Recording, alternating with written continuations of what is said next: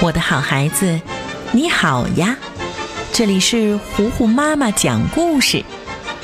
今天，糊糊妈妈要继续为你讲《猫和老鼠》的故事，第一百二十四集。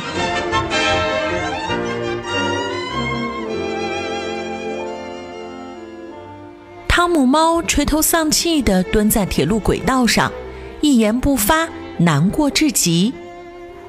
杰瑞站在远处的架子上，看着自己的好朋友到如今想要轻生的地步，很是感慨。杰瑞开始慢慢的回忆，一点一点叙述这一切是怎么发生的。可怜的汤姆猫害了相思病，看着他现在颓废的样子。我想你们都会说，我早应该帮助他的。我知道，但这是他最后的选择了。我永远也不会忘记这一切开始的那个早晨。如果世上有两个人是真正的朋友，那一定是我们。那天，汤姆和杰瑞一起在院子里分享一杯美味的果汁。小杰瑞一不小心被吸进了吸管里，汤姆赶紧把杰瑞救出来，还拿干净的手绢把杰瑞身上擦干。两个好朋友正开心地享受生活，可是这个时候出现了一只身材苗条、非常美丽的猫姑娘。猫姑娘浑身雪白，妩媚至极。嗯，当杰瑞第一次看到他的时候，我就知道他会头脑发昏。他也确实是，从最一开始就有一股强大的磁力在他们中间。我试图阻止，但是没用的。此时的汤姆一路跟着猫姑娘走到了另一个院子里。汤姆就像是被磁铁吸走了一样。完全不顾杰瑞的反对，猫姑娘优雅地斜躺在椅子上，把汤姆的脸捏成了一只兔子，又捏成毛驴的模样。汤姆就定定地望着姑娘，任由她摆布。嗯，我从来没有见过她如此高兴，或是如此动情。但是汤姆有个情敌。那就是老粗先生。这个老粗先生是个高富帅，一见这只猫姑娘也被完全吸引了，抱着就开始亲。汤姆很生气，但这使他更加坚定，一定要追到姑娘。汤姆举着一束花往姑娘家里奔去。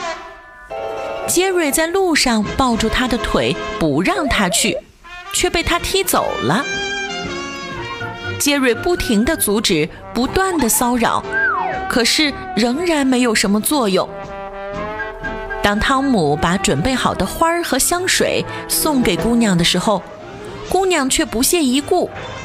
因为老粗先生送了一个巨大的花环，还拉来了一车的香水，完全不把汤姆放在眼里。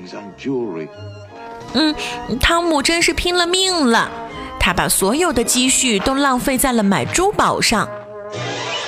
然而，老粗先生总是能给猫姑娘买到更昂贵、更好的珠宝。于是。汤姆贷款买了一辆车，不仅每个月要还贷，还有高额的利息。不出所料，这辆车在姑娘眼里也很没有价值。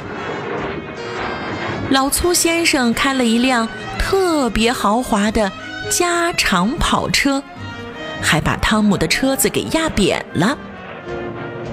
嗯，从此以后，汤姆日渐憔悴。他借酒消愁。没过几天，汤姆看见心爱的猫姑娘跟那个老粗先生结婚了，自己为他付出了这么多，可还是输了。这个巨大的打击让汤姆迟迟都没有缓过来。唉，这就是这个故事了，一只心碎的猫咪的故事。可是我呢，我有一个心爱我的姑娘，一个只爱我的老鼠姑娘。杰瑞讲到这儿，幸福地拿出老鼠姑娘的照片，不停地亲呐亲。